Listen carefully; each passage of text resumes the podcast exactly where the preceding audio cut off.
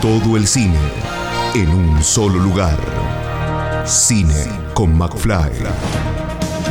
Estrenos, notas, comentarios, video sinopsis. Cine con McFly. Todo el cine en un solo lugar. Todo el séptimo arte en Cine con McFly.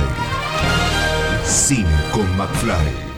Bueno, tenemos eh, más estrenos, por suerte se sigue llenando la cartelera y de producciones nacionales. En este caso tenemos una, película que, bueno, quien conoce la filmografía de, de, su director, de Gonzalo Calzada, sabe más o menos por dónde va a ir, pero quizás lo sorprenda y quizás eh, lo sorprenda de, buena manera y creo que eh, Nocturna es eso que eh, estamos esperando desde hace varios años y que, bueno, Gonzalo nos va a contar de qué trata y un poquito más acerca de ella, pero primero le voy a dar la bienvenida y le voy a agradecer que esté del otro lado y para charlar un poquito de su última película. Bueno, gracias Pablo. Acá estamos para hablar un poco de Nocturna en esta tarde gótica eh, que nos cierne sobre la ciudad de Buenos Aires. Bien, bueno, primero Gonzalo, contanos un poquito cómo, cómo fue, cuál fue la semilla, cómo, cómo, cómo surgió la idea para hacer eh, Nocturna, que además de una película es un poco más también. Mira, Pablo, desde las ideas, como, como suele pasar muchas veces, eh, con, los que escribimos eh, van y vienen, ¿viste? Están siempre dando vuelta en la cabeza. Creo que uno escribe siempre, toda la vida, y hay historias que logran encontrar como una forma y hay otras que siguen mezclándose con otras y golpeando ideas y avanzando y bueno, buscando su, su momento para salir. Esta historia en realidad tiene ya 15 años cuando se empezó a gestar, te diría que un poquito más, y el guion terminado unos 10 años. O sea que es una historia que ya tiene su, su, época, ¿no? En donde, donde aconteció la escritura del guion. Yo en ese momento era un joven, imagínate, eh, que vivía en un departamento, en un edificio grande, muy grande, de estos este, medio racionalistas de los años 50, es decir, con pocos ornamentos, techos altos pero no tan altos, no eran de 5 metros, eran de 3 metros y medio, 4, pasillos largos, muy largos, siete departamentos por piso, terrazas grandes y desoladas, sótano, era bastante siniestro, no tenía balcón. Eh, y bueno, y este, este, en este edificio en el que viví solía pasarme que eh, una o dos veces a la semana a la noche se escuchaban ruidos en el departamento de arriba. Pero no eran cualquier ruido, era como si alguien arrastrara un armario, ¿viste? O, una cama. Eh, eran muebles pesados. Y la persona usaba tacos, ¿viste? Porque se escuchaba, eran pisos de parquet y se escuchaba los tacos y de golpe se ponía a correr.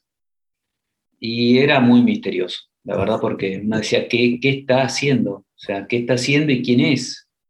Me hace acordar al inquilino de Polanski, viste, que el tipo se terminaba como disfrazando y se volvía loco, ¿no?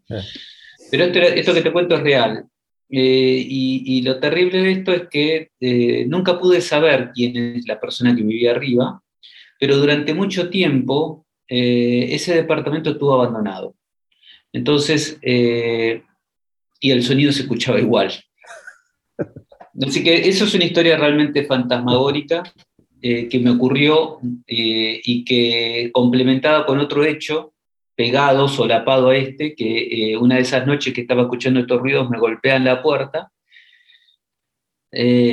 una dos de la mañana, ¿no? Y cuando voy a abrir era mi vecino de abajo, un viejito, que yo lo solía ver cuando salía a trabajar, era una pareja de ancianos adorables, siempre bien vestidos, también, no el inquilino, pero el bebé Rosmarí podría ser, con él, ¿no? Eh, que estaban abajo, siempre les, le encantaba estar abajo saludando a la gente y qué sé yo, eran como relaciones públicas.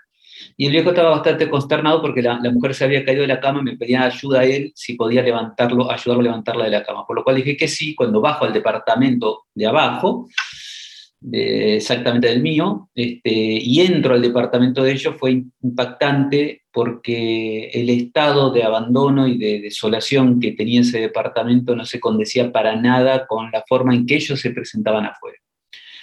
eh, un estado de, no de desolación, que, lo tenía, sino de decadencia y de tristeza, ¿no? De, desamparo, la palabra, desamparo. Bueno, esos dos elementos fueron como detonadores para, para construir esta historia, sumado a algunos recuerdos míos de mis abuelos. bien, bueno, ahí, ahí ya tienen más o menos la gente eh, cómo, cómo, surge la, cómo, fue la génesis de, de, Nocturna. Y bueno, contanos un poco cómo fue, eh, por qué la película está apoyada, tiene este pilar principal que es el personaje de, Pepe Soriano. Eh, contanos un poquito acerca de este personaje y cómo llegaste a Pepe en este caso, si ya lo tenías a él o si eh, salió mágicamente. No, la verdad que cuando escribí esta historia eh, yo pensaba en mi abuelo, eh, no estaba pensando en Pepe, te, repito, viste, la historia tiene 15 años y, 10, ponele, hasta que se terminó el primer guion, segundo tercer guion, o sea que realmente en ese momento yo no pensaba en nadie más que en mi abuelo. Eh, y en mi abuela como protagonistas. En ellos había perfilado el tipo de relación que, que tiene Ulises y Dalia. La historia es un hombre de casi 100 años que, vive eh, junto con su esposa Dalia en un departamento como el que cuento. Y, toda esta historia transcurre en una noche y en esa noche ocurre un suceso extraño que eh, le, remueve, le sacude todo el pensamiento a este hombre que además hace ya rato está perdiendo la memoria, por lo cual no logra discernir qué cosas de los acontecimientos que ocurren esa noche son reales y qué cosas están dentro del laberinto mental de sus recuerdos y de sus miedos. Es una película que parece al principio, que, viste, habla de, un drama, de una pérdida de la memoria, de la ancianidad, del fatalismo, del fin de la vida, y de golpe la película va tomando una textura completamente distinta y se vuelve una película más bien de género fantástico y su temática va más allá de la radiografía de la vejez en la gran ciudad. Creo que es una película que habla de la trascendencia y fundamentalmente del perdón y de la redención. Ahí está ubicada la película de una manera muy distinta a como se suele hablar de la ancianidad. Yo no vi el padre, pero me imagino, o Amor de Haneke, bueno, estas películas donde se habla desde un lugar un poco más realista, más crudo, más seco, eh, yo preferí optar por, por, una experiencia que había vivido con mi abuelo, que él cuando empezó a perder la memoria, empezó a vivir una revolución de libertad, eh, no de locura y fatalismo. Eh, se resistía a mi abuela, se volvió a un niño, estaba feliz, y me gustó esa idea como, como para contar que finalmente la vejez es tal vez la última de nuestras grandes batallas. Y creo que es una batalla que si uno llega a esa edad, está bueno vivirla con las botas puestas. Exactamente. Una de las cosas que, por lo menos eh, viendo la peli, es, lo, que, lo que a uno lo, remite y lo que por lo menos mueve, es esto que contás vos, es la emoción. Eh, a uno le da muchas ganas ir y abrazarlo al personaje de Pepe ahí en el momento este, y no soltarlo más en toda la película. Eh, ¿cómo, fue eh, la dirección de, actores? Mm, no son muchos los actores, pero están dentro de, esta, de, esta, de este universo que creas en este, en este departamento, en, este, en esta locación, que, eh, bueno, la verdad que es, magistral. ¿Cómo, ¿Cómo, fue guiarlos, cómo fue llevarlos dentro de, la historia de Nocturna? Bueno, locación y actores para mí se miden eh, con la misma vara a la hora de, dirigir una película. Te quiero decir que para mí la cámara, eh, la locación, la fotografía y el actor es toda una unidad. Nunca lo separo. No, hago películas de actores, yo hago películas de mundos trató de generar un mundo. Eh, entonces el mundo se constituye de todos estos eslabones y creo que todos interpretan la película, no solamente el actor, sino el fondo, eh, la cámara y la luz. Y son recursos, y el vestuario y el arte, por supuesto, son recursos muy valiosos para el, para el actor, ¿no? así como lo es el vestuario, que lo va ubicando en el personaje, también lo es la locación porque lo hace entrar en un clima. No es lo mismo filmar en una galería con un tapón y, que, le decís, acá está tu habitación, que llevarlo a una habitación donde todavía se siente el olor a humedad. ¿Viste? Entrás en ese clima, se nos pasó en Resurrección, nos pasó en Luciferina, en La Plegaria del Vidente, en Luisa y en Nocturna también, en las cinco películas. Eh, después, con ese mismo criterio manejo el tema de la selección de actores, ¿viste? Si es una película sobre un hombre grande, de casi 100 años, eh, no creo en el actor que tiene 70 y maquilla, sobre todo para una película como esta que atraviesa tantos arcos, y sobre todo porque yo quería mostrar una belleza en el cuerpo del hombre grande. Entonces, eh, no, me recité la idea del maquillaje y empecé a buscar eh, los actores posibles que, pudieran tener la calidad actoral y al mismo tiempo esa, esa imagen. Bueno, el único actor acá en Argentina eh, que pueda hacer eso es Pepe Soriano, así que lo fuimos a buscar. Y afortunadamente él estaba muy contento con el guion, le había gustado y creo que quería ser un protagónico hace tiempo, entonces le vino como anillo al dedo también a él. Eh, y bueno, fue, tuvo una gran responsabilidad, mucha exigencia eh, para él. Eh, además no tenía mucha experiencia en cine de género, entonces había muchas cosas que no entendía. Eh, como, como, la posición de la cámara, esto que te digo, ¿no? El actor entra a ser una unidad junto con un todo, y bueno, no todos los actores logran entender esto a veces. Eh, y él, bueno, un poco por momentos no lo, no lo, lograba entender, pero nada, lo que hizo fue maravilloso y además tiene una pasta de actor increíble que, que hace que, que, transforme en un punto el personaje, que es axial en esto. ¿no? Y lo mismo con el resto de los actores, con Marilu Marini, que hizo de Dalia, ella sí es mucho más joven, tiene 70 y algo, y, bueno, hizo de una mujer de 90, ¿no? un esfuerzo postural enorme. Y bueno, eh, el resto del elenco, la verdad que son gente genial, algunos amigos de toda la vida, como Desiree, que viene laburando conmigo ya hace rato, uh Desiree Salgueiro, eh, Lautaro, con quien nunca había trabajado, que fue un placer, eh, Lautaro Delgado me refiero, y los niños, ¿no? Genaro Nouet, y bueno, después Nico Escarpino, Javier Rosón, Marina Artigas, hay una serie de apariciones pequeñas que todas suman.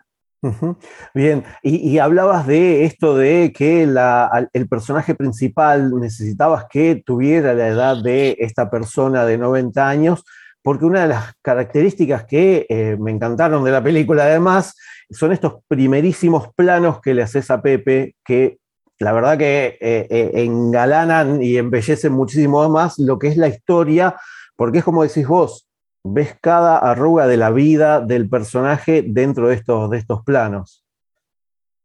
Sí, es un recorrido por el cuerpo de un hombre grande eh, y por la memoria, porque yo creo que esas arrugas que están puestas en las manos, en, en el cuerpo, en su rostro, son arrugas de memoria también, están están marcadas por la memoria, por el dolor, por, la vida misma. Y quería imprimir esa, sensación de, de, realismo, pero no es la palabra realismo, de encarnadura en, la historia, y por eso me quería aproximar, además de fragmentación, ¿no? porque como que hay una ruptura de la, de la una ruptura del tiempo a través del espacio quebrado, ¿viste? Ese tiempo se quiebra y se quiebra a partir de, fragmentos del espacio y ese espacio está encerrado en, en, distintas partes de este hombre grande y en distintas partes del departamento y del edificio, ¿viste? Entonces, bueno, Sí, fue una elección, también fue bastante complejo porque son lentes especiales y bueno, todo, también implicaba una quietud y era como hacerle más o menos un tratamiento de conducto a una persona, ¿viste? Pero bueno, se logró y quedó muy bonito. Sí, sí, sí, es verdad. Y eh, a partir de, esto, de esto que estás contando, de, los ambientes, de, vivir dentro de este, este edificio, eh, la locación, porque es parte de lo que es la, la historia, este, este departamento, cómo fue encontrar este departamento y cómo fue vivirlo, porque además es este departamento y es esa casona totalmente abandonada, que no sé si seguirá así o la encontraron así, pero la verdad que son, son estos dos lugares que son muy emblemáticos y que acompañan y que viven la película también. Bueno, en un principio yo quería un departamento como el en el que yo había vivido, quería generar esa angustia pero esos departamentos son muy difíciles de conseguir y muy incómodos de filmar. Y nuestra producción era muy chiquita, muy limitada.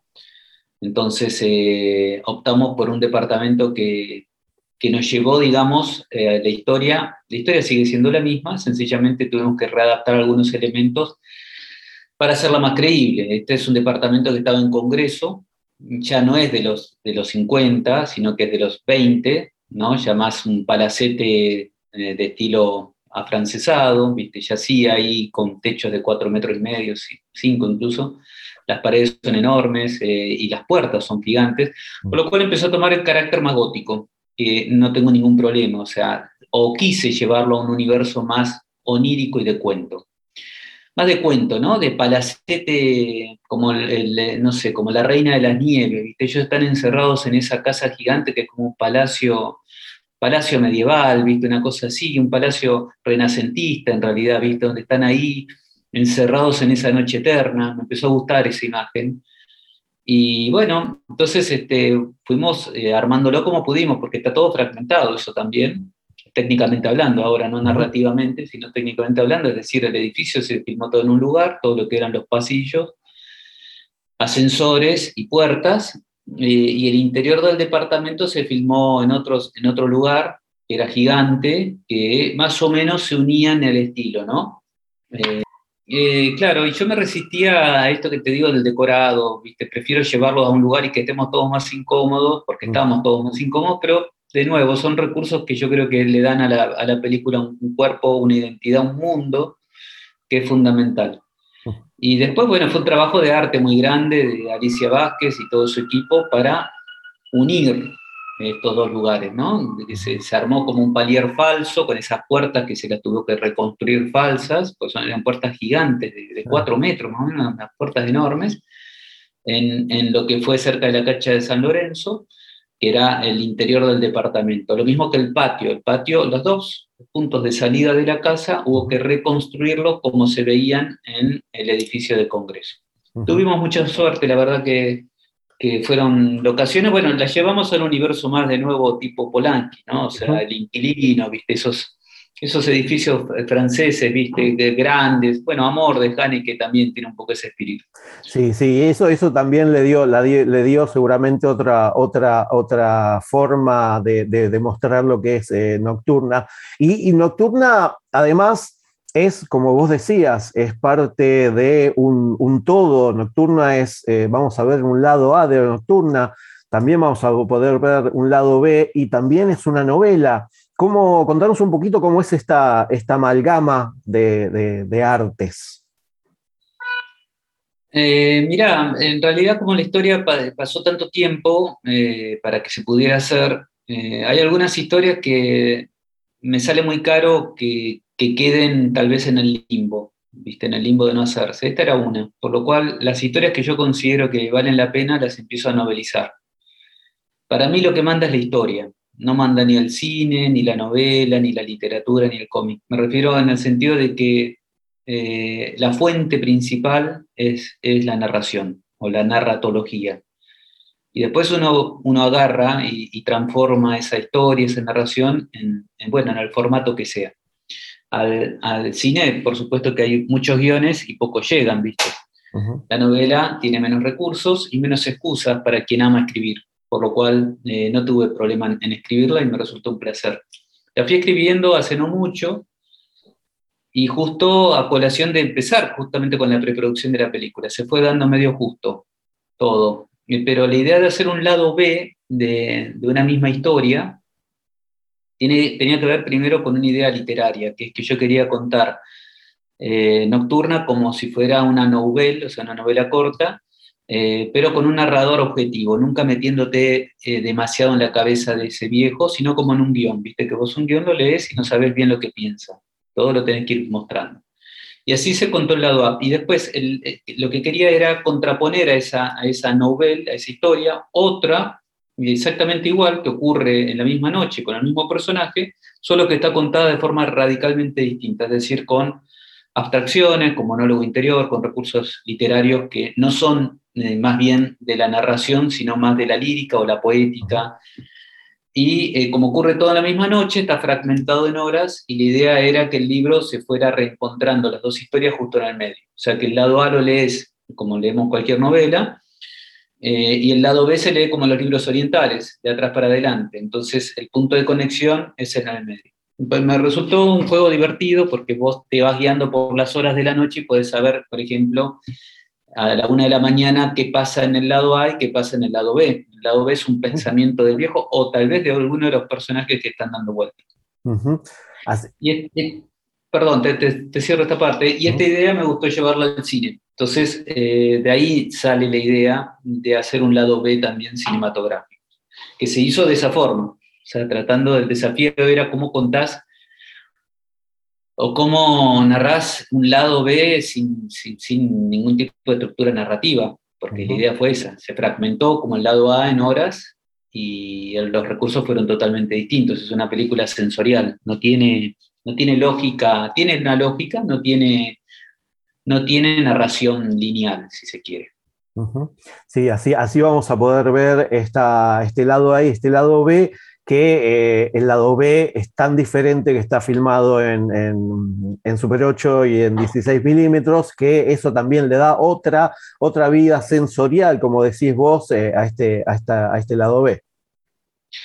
Sí, porque el lado A es una película narrativa clásica dentro de un canon, y bueno, eh, lo, que siempre se genera con una película narrativa es que vos tenés que ocultar los hilos para, no romper la evocación. O sea, que no se muestra nada ¿no? de los recursos, yo no te muestro cómo está armado el decorado, y mucho menos te muestro eh, el formato. Formato digital, eh, paradójicamente para mí, si bien es buenísimo porque nos permite hacer un montón de cosas, es un formato que no tiene humanidad para mí eh, la pérdida del celuloide no solo significó una nostalgia por, el ronroneo y todo lo que sabemos que, pasó en los 90, sino que eh, hay algo mucho más importante y peligroso que se pierde eh, y que pasó un poco desapercibido en el 95, y que es la idea de, de una imagen corpórea.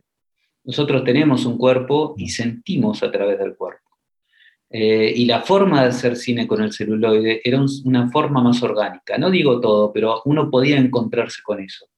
De hecho, la palabra película viene del latín pelis, que es un diminutivo que significa piel. Fíjate vos qué, paradójico, ¿no? O sea, tocar, tocar un, fílmico mm. es como tocar la piel. Esto no ocurre con el digital. Entonces, bueno, eh, el lado A se hizo dentro de, lo que, de cómo se hace el cine hoy, pero yo quería eh, precisamente el lado es como un grito de resistencia a este cine, a esta forma, a esto que nos pasó de que nos, nos, costó 15 años poder hacer una película porque hablaba de un hombre grande.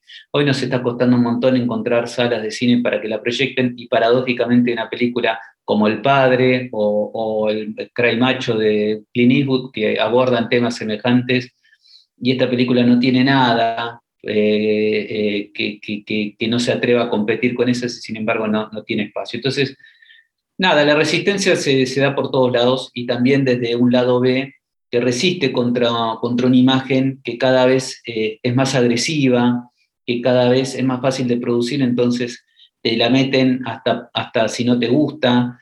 Y bueno, entonces sí, volver al, celuloide, volver al Super 8, volver al 16 en este otro lado B que es más sensorial y que eh, precisamente no, al ser sensorial no esconde sus recursos, los muestra y esa imagen corpórea, que es el fílmico, está totalmente degradada y envejecida como lo es el cuerpo Ulises. O sea que funciona de una manera muy metafórica, muy bella, para mí muy poética. Bien, eh, recordemos que no hay muchas, eh, eh, son contadas con los dedos de la mano, creo, películas argentinas de gente mayor. creo que Nocturna es de las últimas de hace 10 años mínimo que, cuenta historias de, gente mayor y que está dentro del género en este caso. Sí, es verdad, lo que decís es una buena observación. Viste, es como que hay más de todo y, cada vez menos de todo. Viste, es así, pero es así.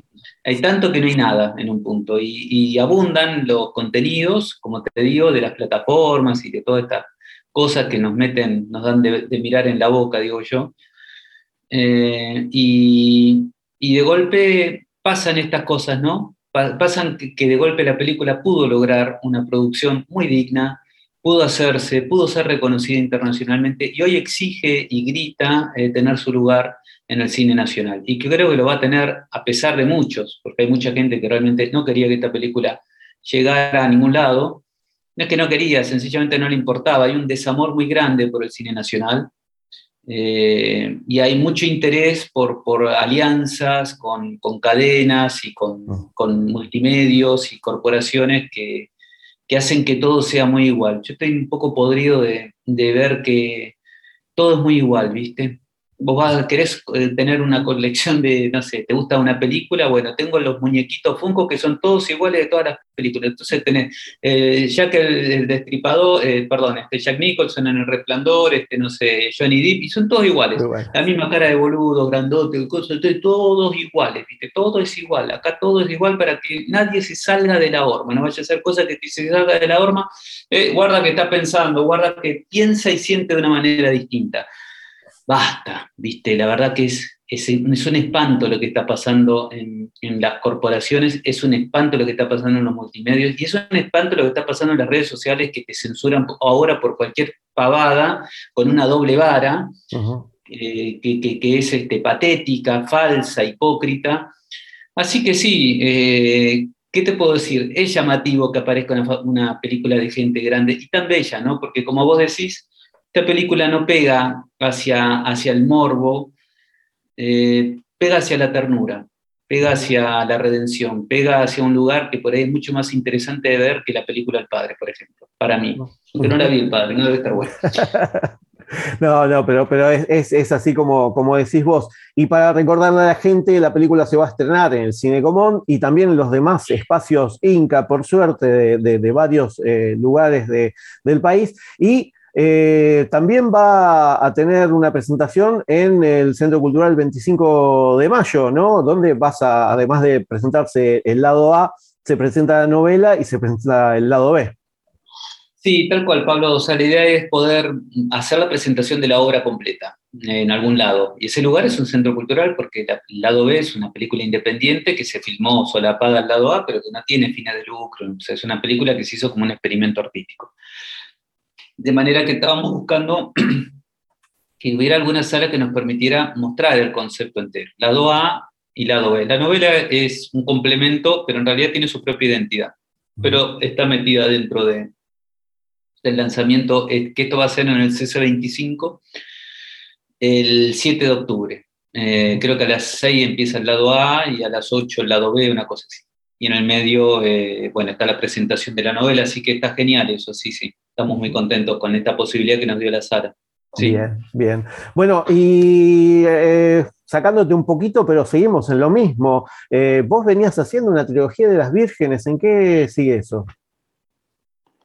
Ah, bueno, vos sabés que anteayer hablaba con, otro periodista que me preguntó lo mismo y está buenísimo que pase eso porque quedó un recuerdo de esto y, está bueno, significa que, hay todavía interés. Mira, eh, pasa un poco lo mismo que con Nocturna. Eh, uno escribe y se manda. Y a veces las cosas salen en el tiempo en que uno quiere, a veces salen antes del tiempo que uno quiere y a veces tardan un montón. La voluntad en esto es fundamental y también eh, no quedarse de brazos cruzados y ver que las posibilidades no son las deseadas. Entonces, ahora te respondo por esto y te digo, por ejemplo, Luciferina se filmó en el mismo año que se estrenó Resurrección. O sea, yo tuve que escribir, hacer todo un proceso fue una salvajada que, no, no, no, no, convenía, yo no lo vuelvo a hacer más eso, eh, y, es decir, se anticipó al deseo, ¿no? Y Inmaculada, que es la segunda parte, fíjate, está demorando mucho más de lo que yo quisiera. La película ya está aprobada, está calificada, estamos buscando fondos, es una película más cara, es una historia mucho más compleja y a mi gusto mucho más interesante que la primera parte. Y los tres guiones están escritos, y lo que no he tenido tiempo es de terminar de darle forma a las novelas, porque no voy a esperar. Es decir, si mi objetivo es que sí, porque realmente me gusta esta saga, ¿eh? o sea, es una cosa que me apasionó escribirlo y las voy a transformar en novela. Pasa que gracias a Dios, con, bueno, un poco el trabajo que he tenido desde otros proyectos, no me ha permitido poder darle esa forma que quiero terminar de dar. En síntesis, te diría que dentro de un año yo aspiro a que estén las tres novelas en el mercado eh, y, que se empiece a preproducir la segunda parte. Pero bueno, si no se produce, no me molesta, ¿viste? Mientras, como te digo, mientras la historia tome la forma que tiene que tomar. Exactamente, bien, bien. Eh, entonces, te bancamos, vamos a esperar eh, el tiempo que vos decidas, porque, porque es así, es así, uno quiere, quiere seguir la, vida y, en este caso este, la historia que vos nos, nos, querés contar, de la manera que la quieras contar, porque la verdad que es, es así como vos estás diciendo, que venimos hablando también eh, de Nocturna. Eh, y para terminar, eh, el paso de, Nocturna por, festivales, eh, ¿cómo, fue, cómo lo vienen viviendo y qué hay de verdad o mentira acerca de alguna remake en algún lugar del mundo, del otro lado del mundo. Del lado del, lado del mundo, del mundo. O sea, lo que, nos, lo que nos pasó es que la película, como te dije un poco al principio, encontró su espacio finalmente. Eh, el espacio, bueno, tuvo un reconocimiento bastante bueno afuera, eh, ganó premios, ganó un premio importantísimo para mí, que es el en el Festival de México de Cine Fantástico, el Festival Macabro, eh, ganó a Mejor Película Iberoamericana las dos películas, o sea que lograron no solamente aceptar el concepto, proyectar el concepto, en el mismo día, tal como fue concebido. Esto es, cuando uno dice, viste que uno las cosas las hace y ya está, con esa respuesta del otro lado, ya ese feedback fue fascinante y encima ganó. Entonces, este, la verdad que eso fue formidable. Se presentó en el Fry Fest, ahí en Londres, en el Reino Unido, que también impactó mucho la película porque genera esta, emoción, ¿no? Lo mismo que en México. Ganaron Marilú Marini y Pepe Soriano como mejor actriz y actor en el Festival de Fantaspoa de Brasil, de Puerto Alegre, y se va, se, va, se va a estrenar en Estados Unidos. Y estuvo en festivales que en general el cine de género no suele entrar, como el Festival de Shanghái, que es un festival importantísimo, donde no solamente se proyectó, sino que se compró, se va a estrenar en China la película y al año siguiente se va a producir una remake. Esto es así, o sea, por supuesto que puede pasar de todo, puede venir un COVID-2 y, y, no se hace, pero digo, esto está anunciado, está anunciado por un mercado que ni siquiera conocemos nosotros. ¿Por qué creo que pasó esto? Yo creo que pasó porque la película tiene un tempo eh, narrativo y una temática que, los orientales la entienden mucho mejor. Ellos tienen una relación con, el doble, ¿no? con el mundo el más allá, con los espectros, con la muerte, con la ancianidad, de veneración, de respeto, de tradición, que, acá no lo tenemos. Y no importa si es una gran ciudad eh, o una aldea, eh, ellos lo tienen en general. ¿viste? Vos entras en una ciudad eh, y ves un departamento y siempre hay un rincón donde está la conexión con lo sagrado. Acá está la conexión con Netflix solamente, ¿viste? esa es nuestra única conexión. Eh, entonces yo creo que esto es lo que se recepcionó allá y lo que gustó. Por eso pienso que está ese interés. Además, es un tema universal, ¿no? Un tema que toca que nos toca a todos y, yo creo que esto es lo que, lo que generó para nosotros fue una gran sorpresa porque habíamos quedado bastante endeudados con la película y, esta posibilidad la verdad que nos rescató bastante. Muy contentos además de, la, apreciación de la película, la posibilidad de, salir caminando de nuevo. Bueno, eh, Gonzalo, te eh, agradezco muchísimo la, entrevista y bueno, eh, seguramente nos cruzaremos en alguna. No sé si van a estar presentando la, película en alguno de los cines del interior, no sé si vos o alguien del elenco van a estar este, acompañando la, presentación de la película. Mira, en, en Algomón vamos a estar, en el CC25 también, después se presenta en el Tigre, en el Teatro Pepe Soriano también estaremos ahí, creo que hay una presentación en Mar del Plata, también vamos a ir a acompañar la peli. Después ya más en el interior no, no te sabría decir, no creo porque yo ya me estoy metiendo en otro proyecto, pero bueno, capaz que sí, viste, hay que ver. Todo es así. Uno lo acompaña igual la película, la banca, por supuesto. Bien, bien. gracias. No, gracias, gracias a vos, Gonzalo, y bueno, eh, nos estaremos ahí cruzando. Muchísimas gracias. Te mando un abrazo, gracias, Pablo. Gracias. Escucha esta, otras entrevistas y mucho más en el programa radial en vivo de Cine con McFly todos los jueves a las 21 por Radio Aijuna 947 o en aijuna.fm.